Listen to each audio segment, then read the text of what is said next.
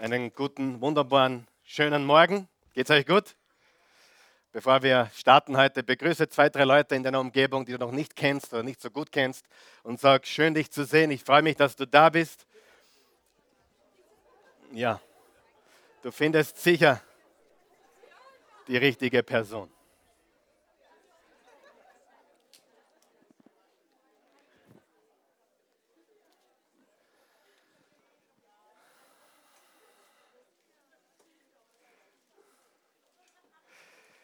Ich freue mich, euch alle zu sehen.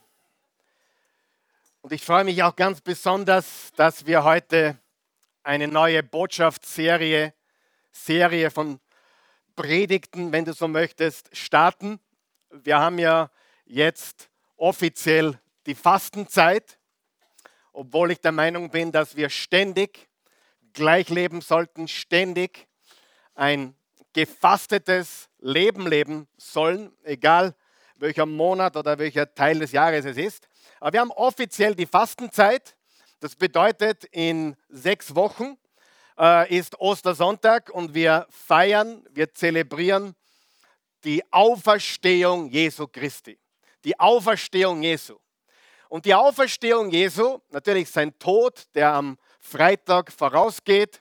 Am Donnerstagabend wurde er verraten, am Freitag wurde er gekreuzigt, nach fürchterlichen Qualen wurde er noch an ein römisches Kreuz geschlagen und dann am dritten Tage nach diesem Ereignis, wo Jesus Christus für unsere Sünden bezahlt hat, wo er das Lamm Gottes für uns die Strafe, die wir hätten eigentlich erhalten sollen, bezahlt hat. Am dritten Tag danach, am ersten Tag der Woche, ist er auferstanden von den Toten.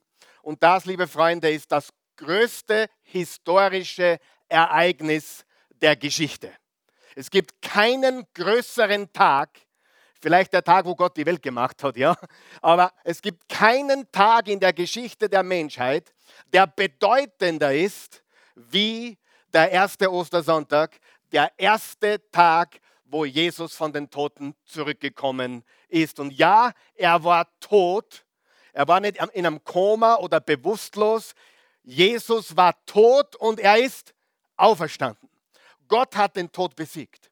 Und aus diesem Grund feiern Christen auf der ganzen Welt, circa 2,5 Milliarden Christen, unter denen wir ein kleiner Teil sind, hier in Vösendorf bei Wien, im wunderschönen Österreich.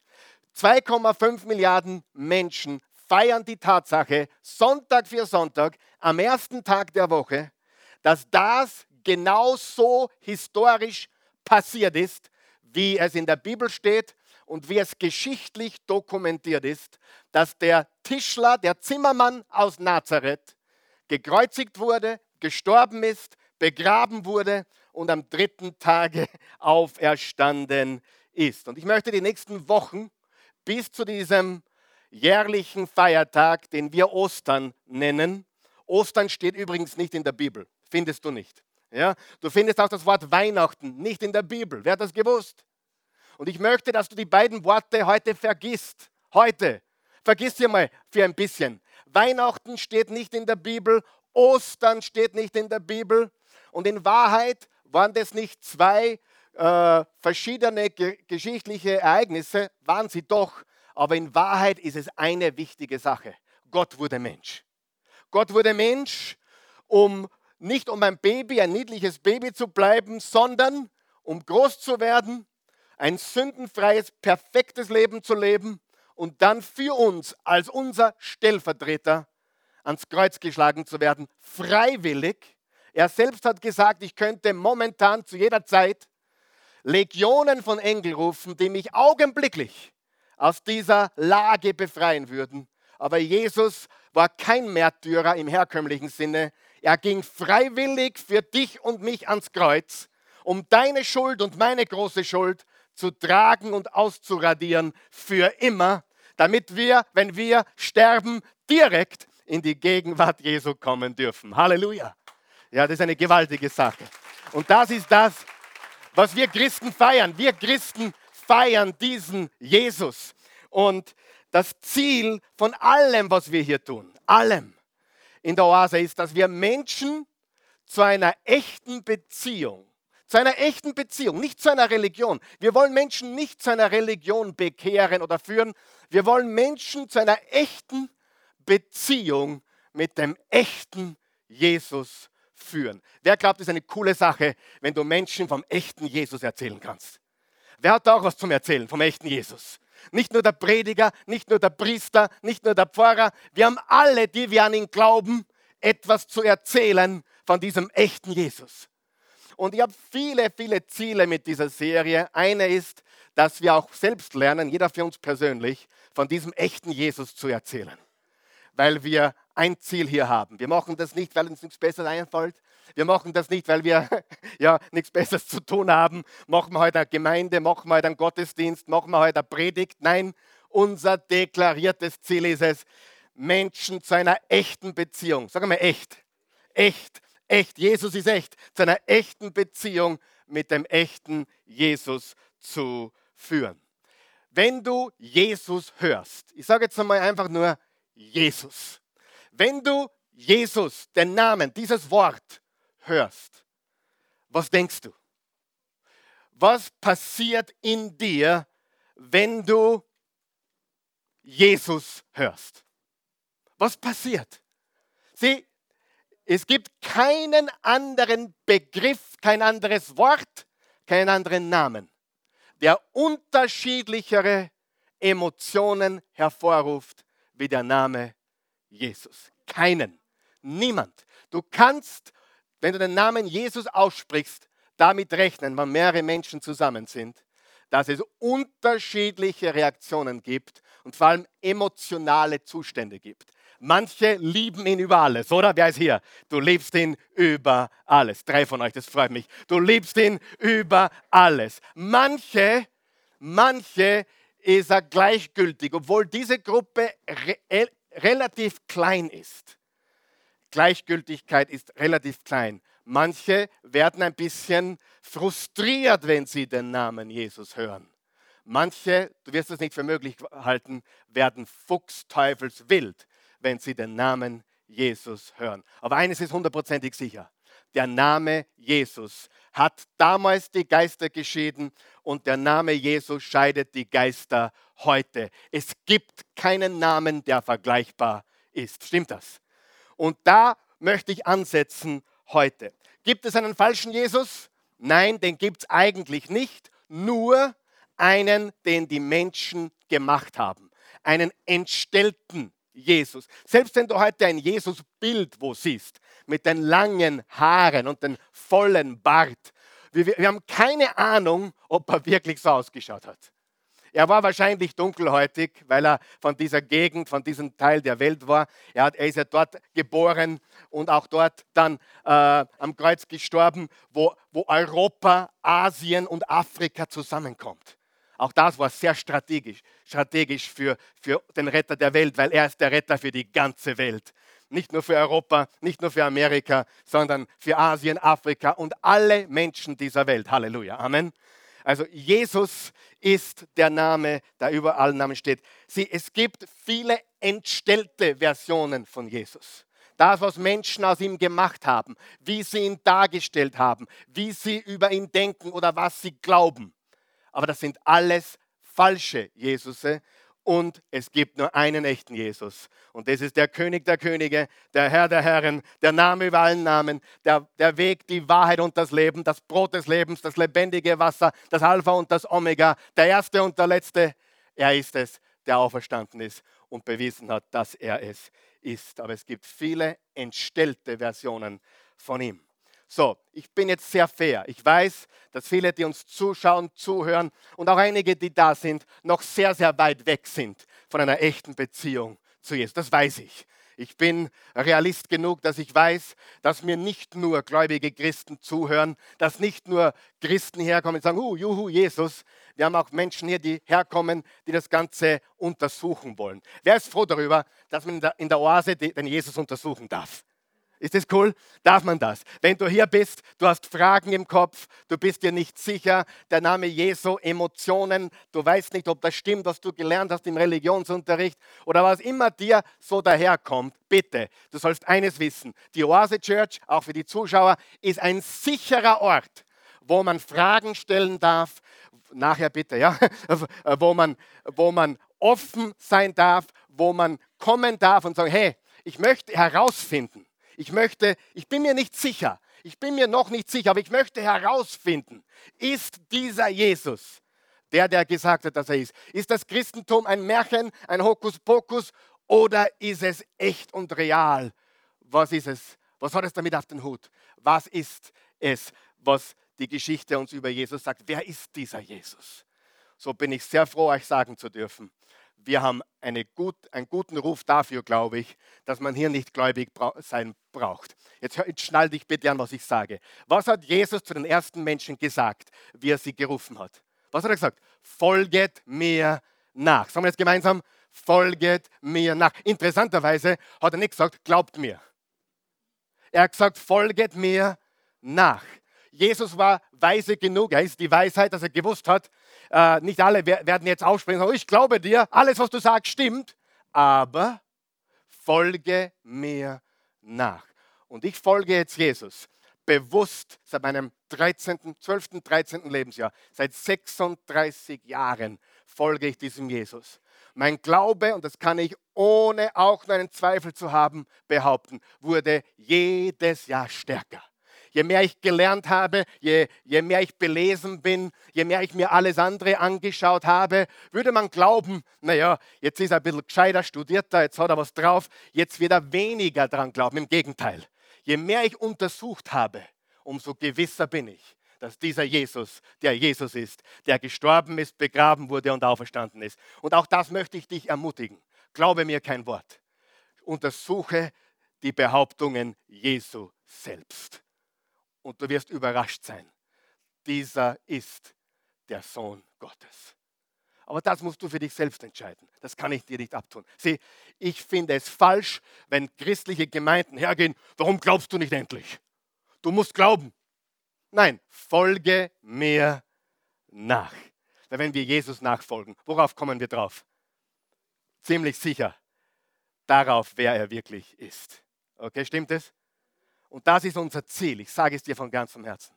Nicht, wir wollen niemanden bekehren, wir wollen niemanden überreden. Wir wollen, dass Menschen das, was Jesus behauptet hat, untersuchen und selbst draufkommen. Ja, das stimmt.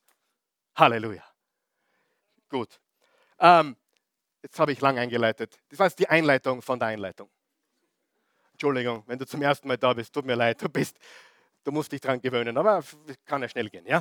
Also, äh, egal, egal wo du stehst, Egal wo du stehst, egal was du glaubst über Jesus. Ich bin fair genug. Das wollte ich sagen. Egal wer du bist. Ich respektiere das, wo du stehst. Einige hier, ich weiß es, haben schlechte religiöse Erfahrungen gemacht.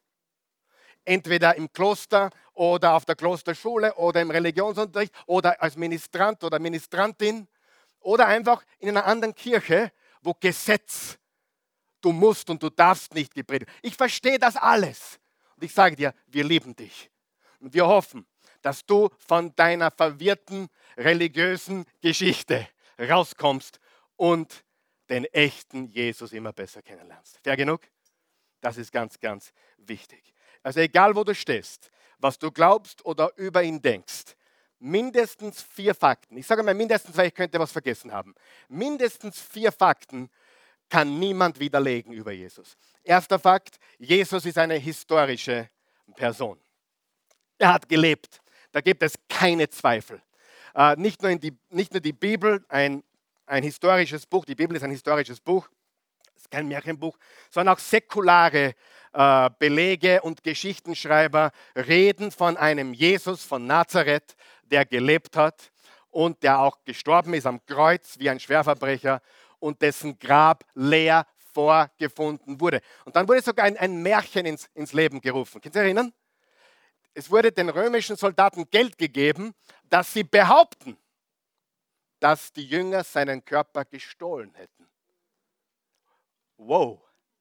Okay, vielleicht stimmt es. Nein, stimmt nicht.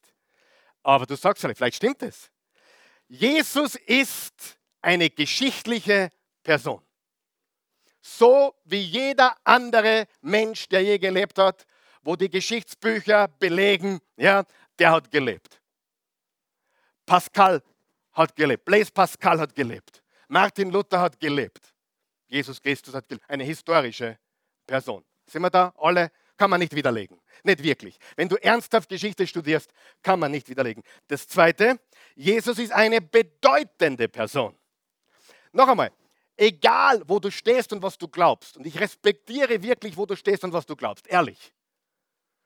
Mir ist lieber, hör mir zu, mir ist lieber, jemand hat Zweifel und sucht ehrlich, als jemand sagt, naja, was der da vorhin sagt, muss ja stimmen. Mir ist lieber, jemand sagt, hey, ich habe Fragen, aber ich gebe mich jetzt auf die Suche. Ich will alles wissen, wie das in Jesus. Da hast du meinen tollen, großen Respekt. Amen.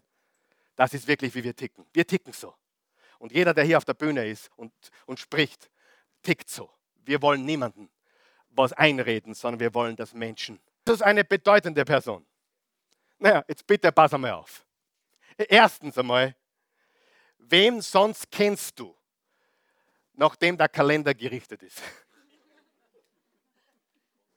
Oh, wir haben heute den 10. März 2019 nach Hugo Boss. Nein.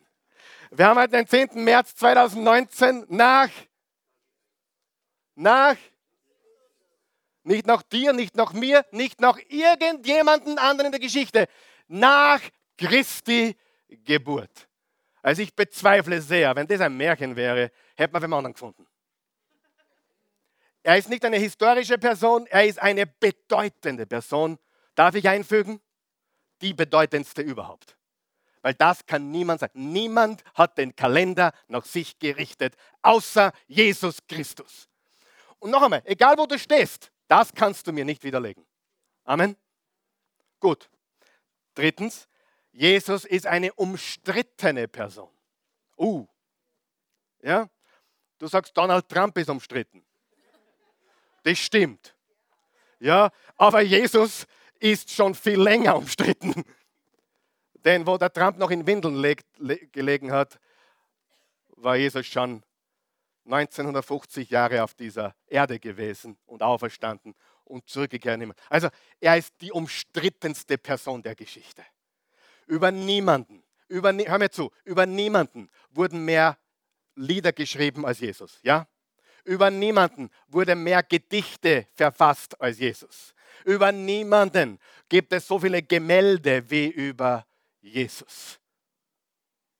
Ich habe neulich mit einem ungläubigen Juden gesprochen. Also ein Jude, der von der Herkunft Jude ist, aber nicht glaubt. Der habe ich gefragt, so sag mir, wer ist der bedeutendste Jude? Ja, das muss Jesus gewesen sein. Also versteht ihr, das kann niemand widerlegen. Er ist eine historische Person, er ist eine bedeutende Person und er ist eine umstrittene Person. Bitte probier es selbst. Geh auf deinen Arbeitsplatz äh, nimm, nimm drei Zitate mit. Eines von Buddha, eines von äh, Konfuzius, nimm nur ein viertes dazu, eines von Karl Lagerfeld und eines von Jesus. Und dann sagst du nach der Reihe diese vier Zitate. Konfuzius, oh, okay, ja, ja, okay. Buddha, ah, das hat er gesagt, ja, super. Karl Lagerfeld, ja, der ist neulich gestorben, ah, der hat das gesagt, ah, interessant. Und Jesus hat gesagt, und du wirst feststellen. Ich garantiere es dir, teste es, glaub mir kein Wort, probier es. Am Arbeitsplatz, im Kindergarten, in der Schule, egal wo du arbeitest, in der Familie, in dem Moment, wo du sagst, in dem Moment, wo du mit den ersten drei Zitaten fertig bist, Buddha, Konfuzius und Karl Lagerfeld, und jetzt sagt, Jesus hat gesagt, wirst du im Augenblick spüren, dass die Atmosphäre sich verändert. Wer weiß, das stimmt. Und du kannst noch jeden anderen Religionsgründer mit hineinnehmen, kein Problem. Aber in dem Moment, wo du sagst, Zitat Jesus Christus, in dem Moment wird die Luft ein wenig anders.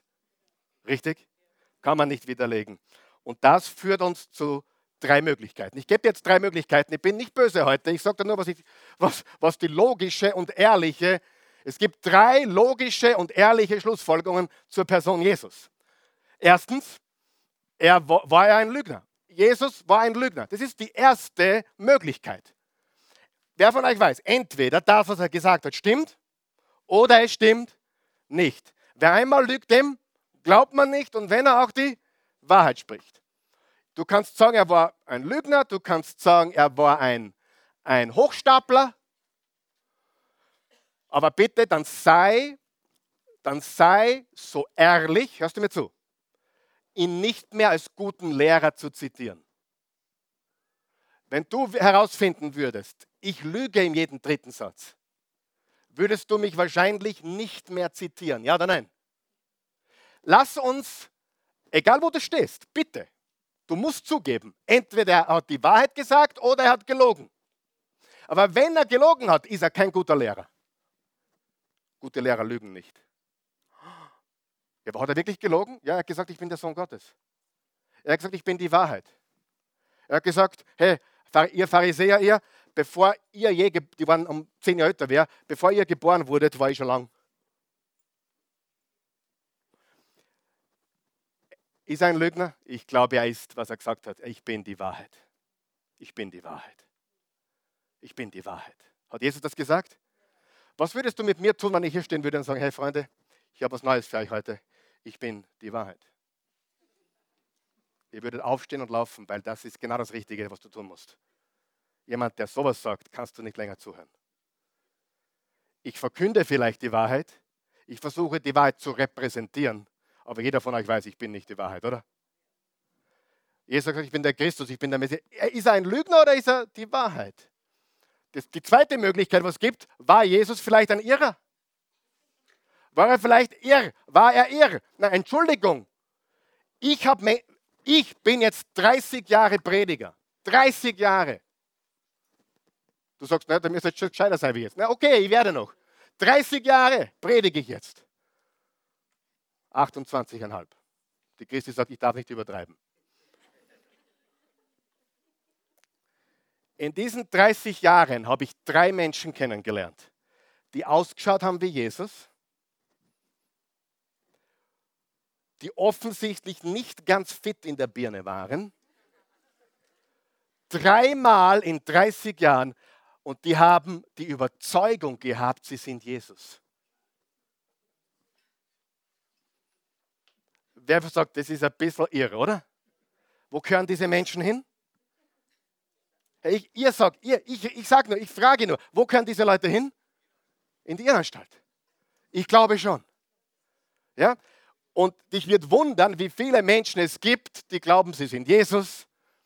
Ich habe eine kennengelernt, die hat gesagt, sie ist Marilyn Monroe inkarniert, reinkarniert. Also als Pastor, so lange entgeht dir nicht viel. Aber die, die Menschen sind teilweise verrückt. War Jesus ein Verrückter oder nicht?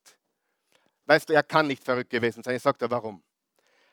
Jeder, auch von der nichtchristlichen Seite, der die Bergpredigt gelesen hat, Matthäus 5, 6 und 7, google einmal, was Gandhi über die Bergpredigt gesagt hat. Gandhi hat über die Bergpredigt gesagt, Mahatma Gandhi hat gesagt, die Bergpredigt ist das beste Dokument, die beste inhaltliche Lehre, die man braucht zu einem täglichen Leben. Und jeder andere, der ehrlich ist, schaut sich die Bergpredigt an und sagt, so, es gibt es kein zweites Mal. Matthäus 5 bis 7. Die Bergpredigt gibt es nur einmal. Die ist sowas von gewaltig, was Jesus da vermittelt. Freunde, das kommt von keinem Irren. Okay? Die dritte, ihr seid lustig heute, die dritte ist Jesus der Herr. Und du hast jetzt gemerkt, ich habe ursprünglich in der Vorbereitung das Herr auch klein, also großer Anfangbuchstaben und, und drei Kleinbuchstaben geschrieben. Und dann bin ich drauf gekommen, nein, er war nicht Herr Meier, sondern er ist der Herr, der Messias, der Christus. Und ehrlich, noch einmal, ich wiederhole mich gerne heute, ich will heute die Basis lernen. Der Titel der heutigen Botschaft übrigens lautet, darf ich vorstellen? Hast du schon mal jemanden kennengelernt und jemand hat dir gesagt, darf ich vorstellen? Ich möchte euch heute den echten Jesus vorstellen den echten Jesus. Darf ich vorstellen? Und er ist der Messias, er ist der Christus. Aber jetzt ehrlich, ganz ehrlich, egal wo du stehst, du sagst, na, ich glaube das immer noch nicht und mit Jesus habe ich nichts am Hut, das macht mich noch böser. Ich verstehe. Wenn du das nicht glaubst, macht dich das, was du jetzt hörst, noch böser. außer du bist ehrlich auf der Suche. Es gibt Menschen, die das jetzt hören, die würden ein Dislike geben, so oft sie könnten. Und hier ist das Paradoxe. Sie können keinen Grund nennen, warum sie Jesus nicht mögen. Ist dir das schon aufgefallen? Sie reden gegen Jesus. Du kannst über den Karl Michael reden und sagen, der ist manchmal grantig oder manchmal angespannt oder nervös oder äh, keine Ahnung. Manchmal äh, ist er abwesend. Du kannst über mich viel sagen und vieles würde auch stimmen. Ja? Und das Interessante ist, die Gegner Jesu haben nicht einmal irgendwas, was sie sagen, wir mögen ihn nicht, weil. Das ist etwas ganz tief im Menschen drinnen. Das ist was Geistliches. Das ist ein geistliches Problem des Menschen. Jemand, der sich gegen Jesus auflehnt oder ihn ablehnt, der wird natürlich frustriert, verwirrt und teilweise sogar böse sein auf das, was er hört. Wer von euch weiß, die Wahrheit macht nicht immer glücklich. Das ist auch im normalen Leben so. Du erzählst jemand die Wahrheit, der Mensch ist nicht glücklich deswegen.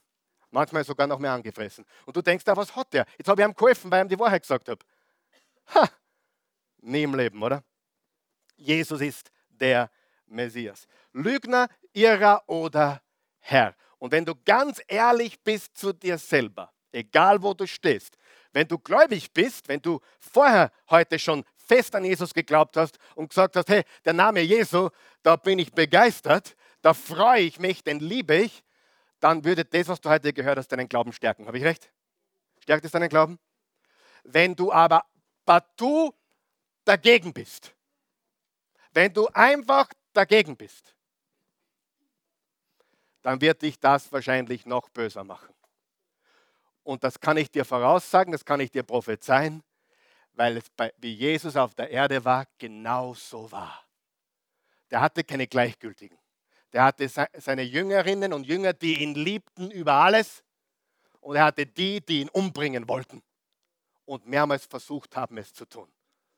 Das ist unser Jesus. Historisch bedeutend, historisch bedeutend umstritten und er ist der Herr, der Messias. So, wer ist jetzt dieser Jesus, an den ich mein ganzes Leben schon glaube oder schon lange glaube oder bis jetzt abgelehnt habe? Wer ist dieser Jesus?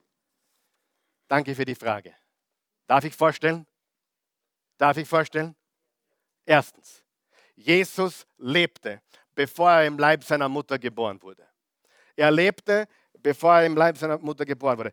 Wir wollen jetzt die Heilige Schrift sprechen lassen. Da steht im Genesis 1, Vers 1, im Anfang schuf Gott Himmel und Erde.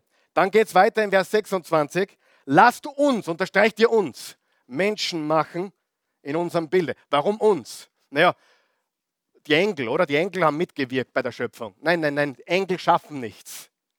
Das ist, die erste, ist der erste Hinweis auf die Dreieinigkeit Gottes. Gott Vater, Gott Sohn, Gott Heiliger Geist, lasst uns Menschen machen. Bin ich mir ganz sicher, weil im Johannes 1 steht folgendes. Im Anfang war das Wort. Das Wort war bei Gott, ja, das Wort war Gott. Von Anfang an war es bei Gott. Alles, wie viel? Alles ist durch dadurch entstanden. Ohne das Wort entstand nichts von dem, was besteht. In ihm war das Leben und dieses Leben war Licht für die Menschen. Das Licht scheint in der Finsternis und die Finsternis hat es nicht erfasst. Vers 14, er, das Wort, wurde Mensch.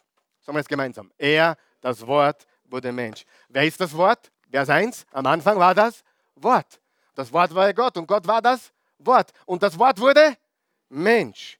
Jesus lebte bevor er im Leib seiner Mutter gezeugt wurde. Gott wurde Mensch und wohnte unter uns und wir haben seine Herrlichkeit gesehen. Eine Herrlichkeit, wie sie nur der eine und einzige vom Vater hat erfüllt, mit Gnade und Wahrheit. Und, und dann eine meiner Lieblingsstellen in der Bibel, Johannes Kapitel 8. Ich liebe es, wenn Jesus die Religiösen segiert. Ich liebe es. Ich tue auch gern religiöse segieren. Nicht böse, aber ich tue es ein bisschen gern tratzen. Wisst ihr, was tratzen heißt? Segieren. Ja?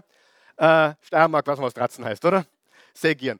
Und Jesus hat die Religiösen liebevoll segiert. Und dann hat er einen Streit gehabt mit den Pharisäern, das waren die ganz Gesetzlichen und ganz Überheiligen. Und er sagt folgendes in Vers 56. Euer Vater Abraham sah dem Tag meines Kommens mit Jubel entgegen.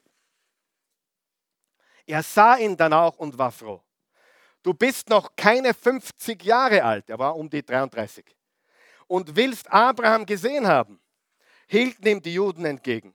Ja, ich versichere euch, sagte Jesus, ich war schon da, bevor Abraham überhaupt geboren wurde.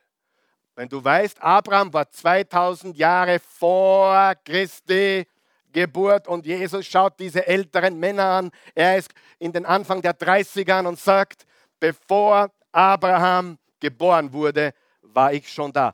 Die Lutherbibel sagt den gleichen Vers folgendermaßen, wahrlich, wahrlich, ich sage euch, ehe Abraham wurde, sagen wir es gemeinsam, bin ich. Nicht wurde ich, sondern bin ich.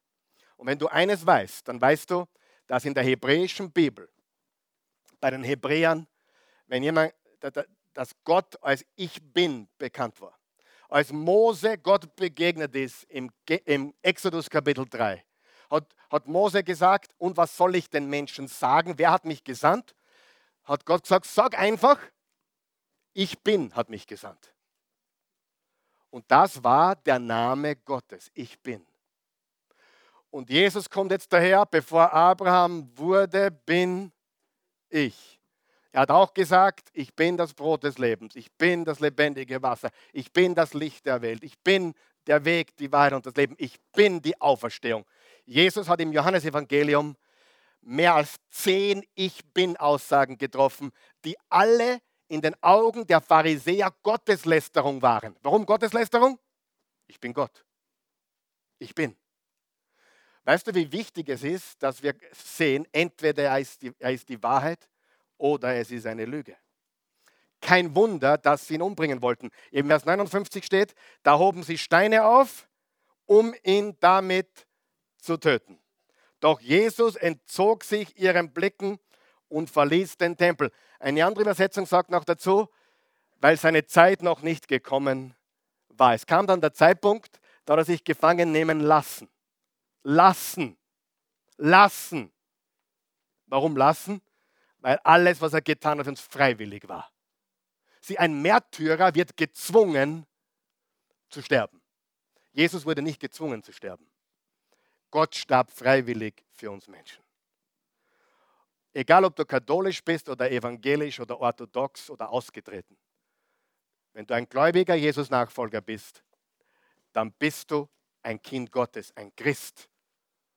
Und du bist durch Jesus ein Kind Gottes geworden. Und er ist dein Herr und dein Gott.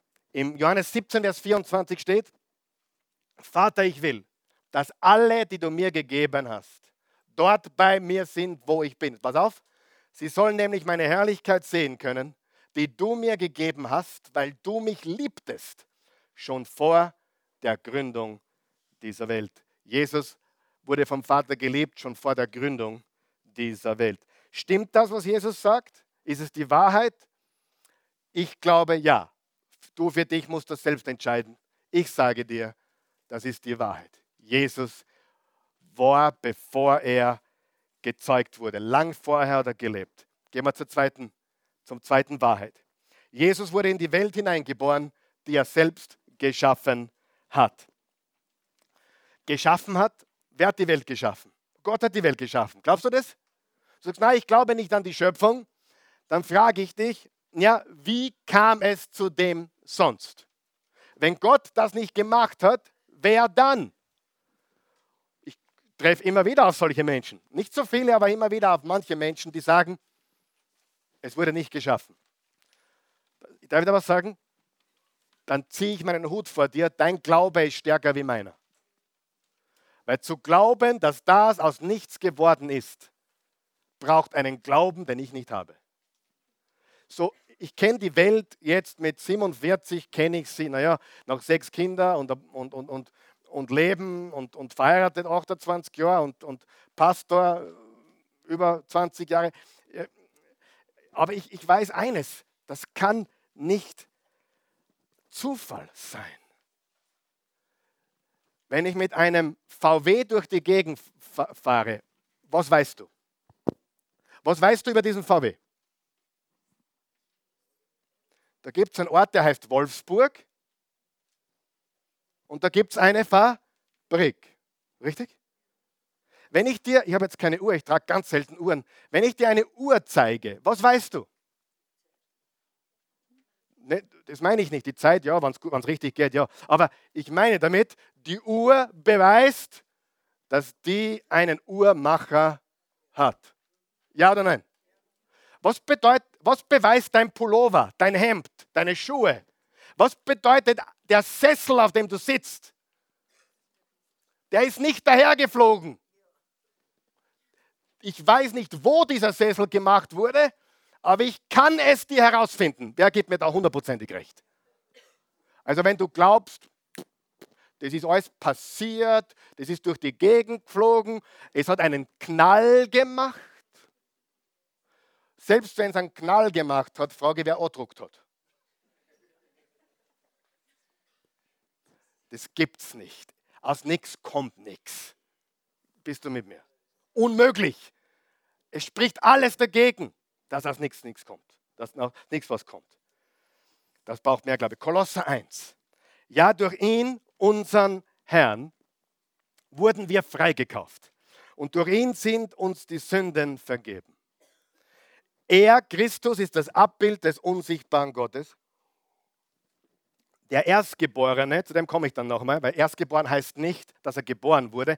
Im Jüdischen, der Erstgeborene war der, der alles in der Hand hatte, der, der, der Boss war quasi.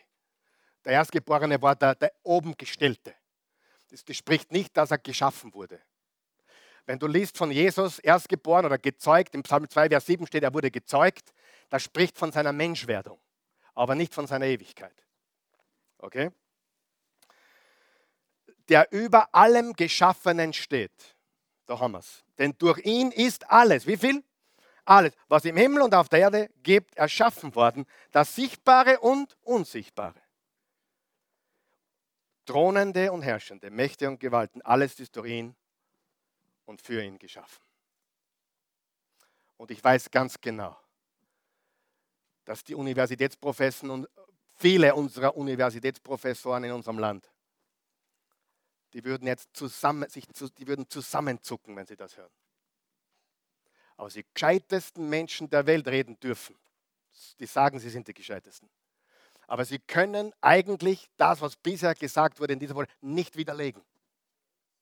Sie können sich mit Händen und Füßen sträuben, aber sie können es nicht widerlegen. Die Wahrheiten über Jesus, dass er Lügner, Irrer oder der Herr ist, können sie nicht widerlegen. Dass aus nichts nichts werden kann, können sie nicht widerlegen. Aber weißt du, es ist so traurig. Ich kenne Menschen, die hatten eine persönliche Beziehung zu Jesus. Und dann wurden sie auf die Elite-Unis dieser Welt geschickt. Und sie haben ihren Glauben verloren. Wisst ihr, warum Universitäten ursprünglich geschaffen wurden? Um das Wort Gottes zu lernen. Die alle, Harvard, Yale, Princeton, haben mit Christen begonnen. Alle. Alle. Und heute ist es humanistisch und anti-Gott zu einem großen Teil. Ich bin nicht gegen Studieren. Aber du kannst in Wien Theologie studieren und deinen Glauben verlieren. Und ich sage dir, das ist tragisch. Gut. Hebräer 1. Wow. Früher hat Gott viele Male und auf vielfältige Weise durch Propheten zu unseren Vorfahren gesprochen. Jetzt am Ende dieser Zeit sprach er durch den Sohn zu uns. Ihn hat er zum Erben über alles eingesetzt. Ihn, durch den er das ganze Universum erschuf. Drittens, Jesus kam in diese Welt durch eine irdische Mutter und einen himmlischen Vater. Im Lukas-Evangelium 1 steht folgendes. Wie wird das geschehen? fragte Maria. Ich habe ja noch nie mit einem Mann geschlafen. Das können heute, ich, ich spare mal den Kommentar. Manchmal kommen mir blöde Gedanken. da gibt es heute nicht mehr so viele, die das behaupten können. Ja? Äh, aber jetzt feuert mal Witze, aber den der werde ich nicht erzählen. Ich würde dann sagen, was ist denn das für ein Prediger, der hat Witze drauf. Ja? Äh, ich habe noch nie mit einem Mann geschlafen. Weil manche Übersetzungen eine Jungfrau. Und Jungfrau heißt nicht junge Frau, obwohl sie eine junge Frau war, sondern eine Frau, die mit noch keinem Mann geschlafen hat. Stopp. Ist die jungfräuliche Geburt wichtig? Unendlich wichtig. Ohne jungfräuliche Geburt wäre Jesus ein Mann wie jeder andere gewesen, hätte nicht für deine Sünden sterben und bezahlen können, hätte nicht sündenfrei leben können. Und wenn jemand, wenn dein Professor auf der Universität, den Jesus über alles liebt, hast du mich gehört, behauptet, die jungfräuliche Geburt ist ein Märchen, dann hat er nicht ein Problem mit der jungfräulichen Geburt, sondern mit der Bibel im Allgemeinen und mit Jesus im Allgemeinen. Denn wäre Jesus nicht durch die Jungfrau geboren worden, dann wäre er ein befleckter Mensch wie du und ich. Der Heilige Geist wird über dich kommen, sagt Gabriel. Die Kraft des Höchsten wird dich überschatten. Deshalb wird das Kind, das du zur Welt bringst, heilig sein und Sohn Gottes genannt werden. Jesus war sowohl Gott als auch Gottes Sohn. Der die Sohnschaft spricht von seiner Fleischwerdung. Viele, wie kann Gott einen Sohn haben? Freunde, hör mir zu. Gottes Sohn bedeutet, dass er geboren wurde in der Welt. Gott ist Gott, Vater, Sohn, Heiliger Geist, gleichgestellt, Dreieinigkeit, ein Gott in drei Personen. Aber die Sohnschaft den Namen Sohn hat er deswegen, er wurde nicht Sohn genannt vorher, er wurde Wort genannt vorher. Er ist deswegen der Sohn, weil er geboren wurde. Versteht ihr das? Weil viele sind verwirrt, wie Gott kann keinen Sohn haben. Er hat einen, aber dieser ist gleich wie er. Johannes 10, meine Schafe hören auf meine Stimme, ich kenne sie, sie folgen mir und ich gebe ihnen das ewige Leben, sie werden niemals verloren gehen, niemand wird sie mir aus den Händen reißen, denn mein Vater, der sie mir gegeben hat, ist größer als alles, was es gibt. Niemand ist in der Lage, sie ihm zu entreißen. Ich und der Vater sind unzertrennbar eins. Da hoben die Juden Widersteine auf, um ihn damit zu töten. Kein Wunder. Wenn ich zu dir sage, ich und der Vater sind eins, Junge, wenn ich sagen würde, bevor Abraham wurde, bin ich, was würdest du mit mir machen? Ich bin der Messias. Freunde, ich bin das Brot des Lebens. Ich bin das lebendige. Wer von mir trinkt, wird niemals sterben. Hallo! Das kannst du nicht einfach sagen, naja, guter Lehrer trotzdem. Das würdest du mit mir nicht machen, mit deinem Universitätsprofessor nicht machen. Bleiben wir bei der ehrlichen Wahrheit. Entweder oder. Du kannst nicht sagen, er ist ein guter Lehrer. Er ist entweder alles, was er, sagen wir alles, alles, was er gesagt hat, dass er ist, oder er ist komplett daneben. Lügner oder Irrer. Okay? Im Johannes 14, Vers 9 hat Jesus zu seinen Jüngern gesagt, zum Thomas, Thomas hat gesagt, Jesus zeige uns den Vater. Und Thomas sagt, äh, Jesus sagt, Thomas, jetzt bin ich so lange bei euch und du kennst mich noch immer nicht. Wer mich gesehen hat, hat den Vater gesehen. Gehen wir zum vierten. Ich muss mich spotten, weil wir heute pünktlich fertig. Obwohl Hopfen haben wir jetzt verloren schon. Aber ich werde es probieren. Viertens, jetzt pass auf, da bleiben wir ganz kurz stehen, aber denk über vollen Gedanken nach. Der ist richtig, dieser Gedanke ist richtig cool. Jesus ist die einzige Person der Menschheitsgeschichte, die erwartet wurde. Wer hat manchmal Probleme mit dem Alten Testament? Ganz ehrlich, alles ist ein bisschen schwierig. Ja? Weißt du, das Alte Testament wird, wird dein Lieblingsbuch, wenn du noch Jesus suchst im Alten Testament. Jesus ist in jedem Buch, darüber rede ich nächste Woche ein bisschen, wo Jesus im Alten Testament zu finden ist. Im Genesis 1 ist er das Wort. Im Exodus ist er das Passalam. Im Levitikus ist er das Opfer, das alle unsere Sünden wegnimmt. Etc., etc., etc wenn du das Alte Testament liest, musst du eines wissen. Das Alte Testament prophezeit das Kommen des Messias. Ja oder nein? Ich habe nichts gegen die und ich habe auch nichts gegen irgendjemanden. Aber kein Mensch hat dich erwartet.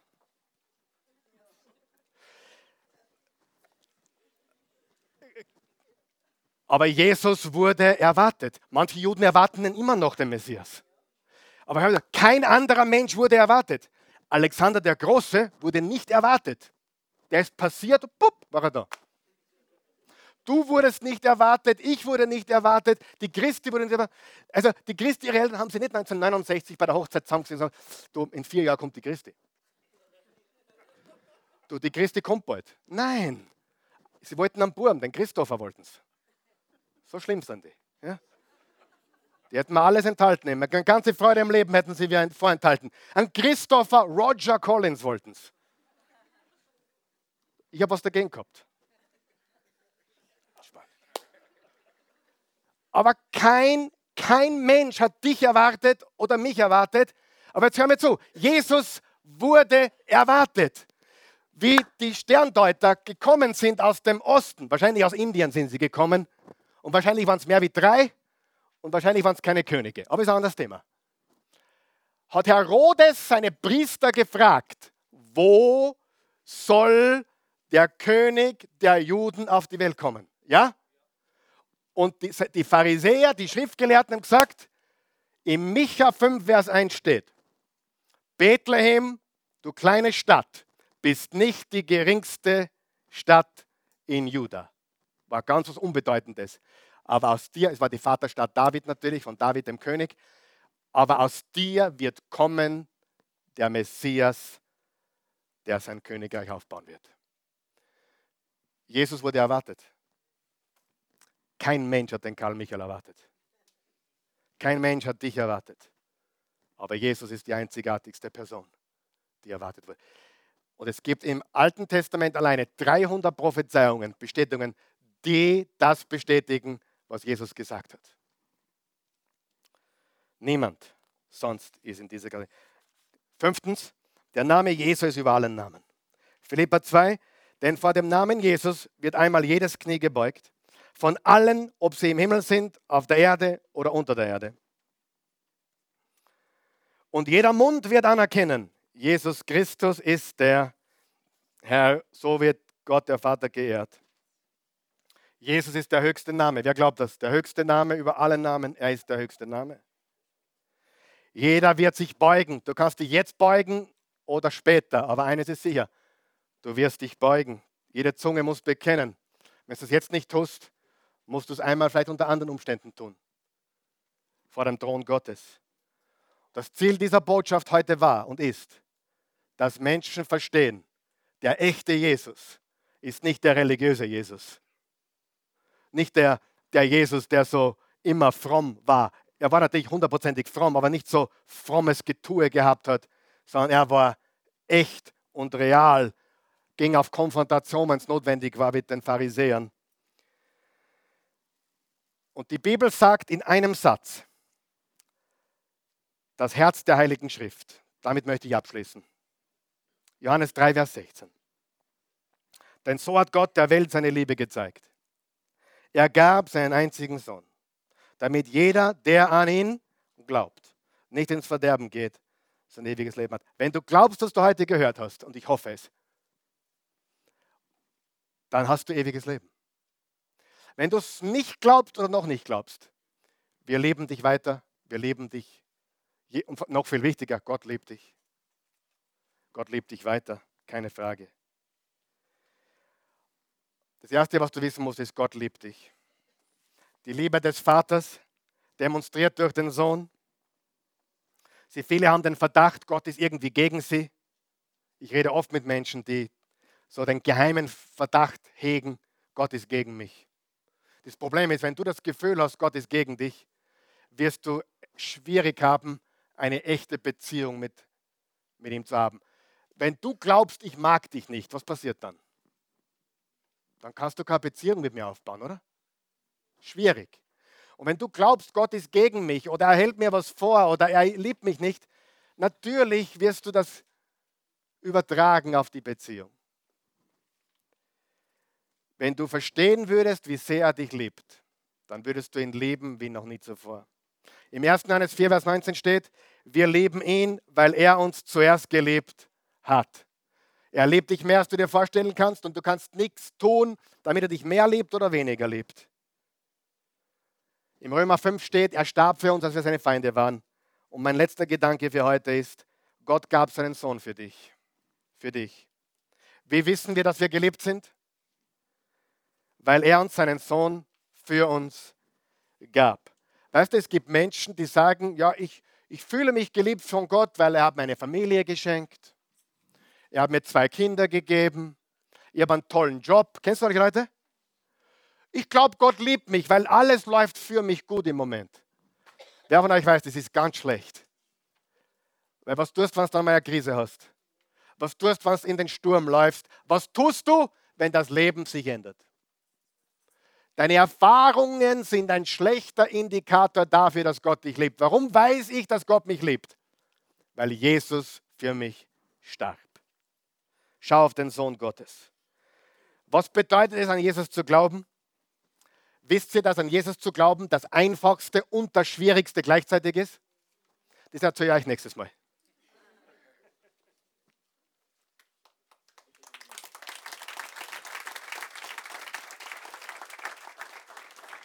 Es ist das Einfachste und das Schwierigste gleichzeitig.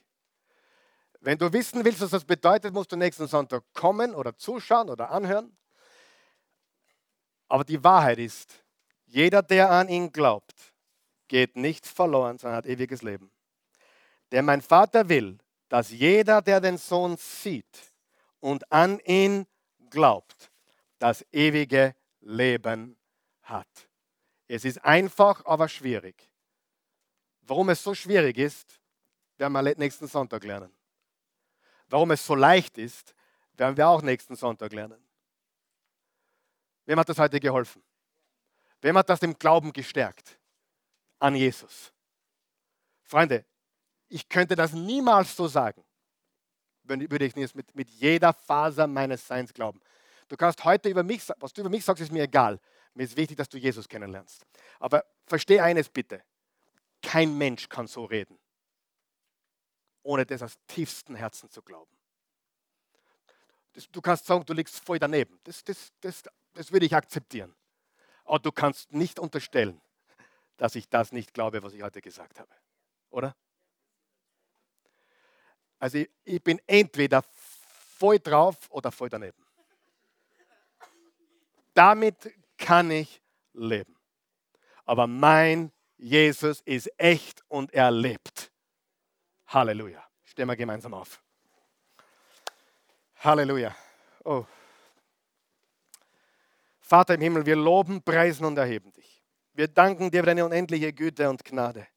Wir preisen deinen wunderbaren Namen, Jesus. Du bist der König der Könige, du bist der Herr der Herren, du bist der Name über allen Namen. Danke, dass wir heute darüber reden durften, dass wir heute Jesus vorgestellt bekommen haben aus der Bibel, aus dem Wort. Und das sind nicht meine Worte, Gott. Wir haben dein Wort gelesen und studiert und, und auch mit Logik verbunden und mit, mit Aufrichtigkeit verbunden.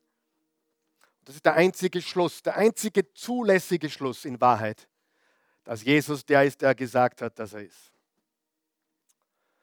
Jesus, du bist nicht nur historisch und bedeutsam, Du bist das Leben. Du bist der Herr. Du bist der Christus. Und du hast uns eine wunderbare Verheißung gegeben. Im Johannes 3, Vers 16, dass jeder, der an ihn glaubt, an Jesus glaubt, nicht ins Verderben kommt, nicht verloren geht, sondern ewiges Leben hat. Und das ewige Leben beginnt nicht irgendwann einmal in ferner Zukunft, wenn wir von hier abtreten. Es kann heute beginnen. Jetzt, wo du Jesus das Leben einladest, beginnt das Leben. Es hat nichts mit Kirche zu tun im herkömmlichen Sinne. Es hat nichts zu tun mit, wenn du wissen willst, wenn du mich nicht kennst, ich bin katholisch aufgewachsen. Ich war Ministrant.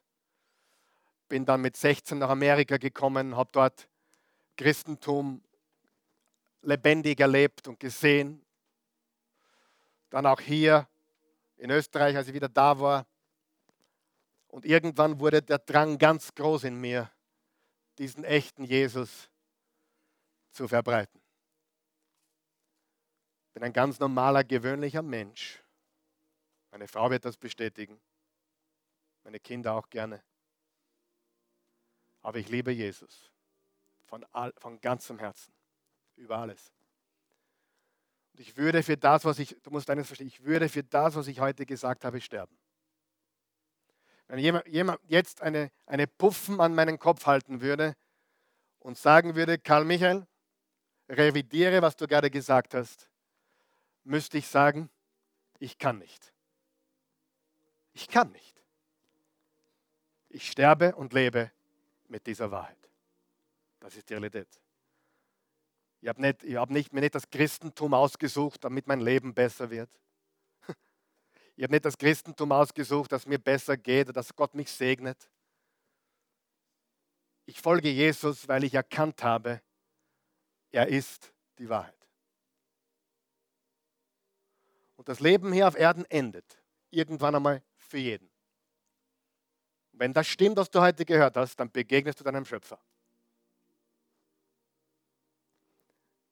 Ich sage das ungern, aber es ist in der Bibel. Wenn du dich mit Händen und Füßen dagegen wehrst, wirst du einmal bekennen auf deinen Knien, Jesus ist Herr, mit dem Mund sagen, er ist Herr. Ja, ja. Ich hoffe, du tust es jetzt, wo die Liebe Gottes da ist, wo das Erbarmen Gottes spürbar ist und nicht wartest. Die Bibel sagt sogar, Satan wird sich beugen und sagen, ja, Jesus, du bist der Herr. Bitte lass diese Gelegenheit nicht vorübergehen. Er liebt dich. Pastor, du hast keine Ahnung, was ich getan habe. Völlig egal, was du getan hast. Jesus ist für alle deine Sünden gestorben. Heute ist ein neuer Tag. Mehr als alles andere brauchst du Vergebung der Sünden, ein neues Herz. Du musst ein neuer Mensch werden. Dich zu renovieren bringt nichts. Deswegen hat Jesus gesagt, ich mache dich innen neu. Er hat zum Nikodemus gesagt, du musst von neuem geboren werden. Du musst in die Familie Gottes so wie Jesus Mensch wurde, werden wir neue Menschen, wenn wir ihm vertrauen. Gott nimmt Wohnung in uns. Im Römer 10, Vers 9 steht, wenn du mit dem Mund bekennst, Jesus ist Herr mit dem Herzen, seine Auferstehung glaubst, bist du gerettet. Wenn du dich anschließen möchtest, ich bete ein Gebet. Ich habe das gebetet vor 35 Jahren. Ich war damals Ministrant, aber war mir nicht sicher, ob mein Glaube echt ist. Ich habe dieses Gebet, ein ähnliches Gebet gesprochen. Und seitdem weiß ich, ich gehöre ihm. Ich habe Leben. Nicht vielleicht, ich habe. Ich bin, nicht ich, hoffentlich. Ich bin ein Kind Gottes. Ich habe Leben. Willst du mit mir beten? Zu Hause vielleicht? Beten wir. Guter Gott, ich komme zu dir, wie ich bin.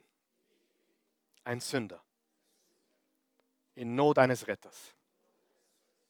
Jesus, du bist nicht irgendein Retter. Du bist der Retter. Ich glaube das. Eine Auferstehung. An deinen Tod, deine Auferstehung. Ich glaube tatsächlich, dass du den Tod besiegt hast, dass du heute lebst. Und ich lade dich ein, in mir zu leben. Ich gebe dir so gut ich kann mein Leben. Ich glaube an den Sohn, was im Johannes 3,16 steht. Ich glaube an den Sohn Gottes. Und dein Versprechen ist, ich werde nicht verloren gehen, sondern ich habe ewiges Leben. Mein Herr und mein Gott, Jesus, Jesus, Jesus, Jesus.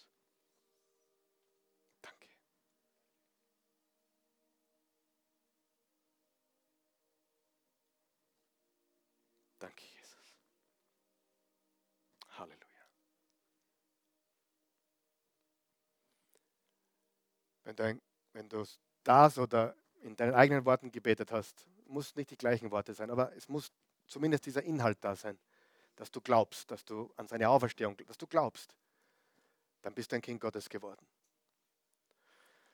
Wenn du das heute trotz all dem nicht gemacht hast, wir geben dich nicht auf. Wir haben nur eine Bitte. Folge ihm nach. Folge ihm nach. Prüfe es für dich, ob das stimmt, was du heute gehört hast. Prüfe es. Nicht blind glauben, prüfe es. Gott liebt Suchende. Weißt du das? Die Kirche hat noch manchmal mit den Suchenden. Äh, der glaubt immer noch nicht. Jesus sagt, du suchst, super, folge mir nach. Würdest du das tun, bitte? Auch wenn du heute noch nicht glaubst oder wenn du suche. Folge ihm nach. Amen.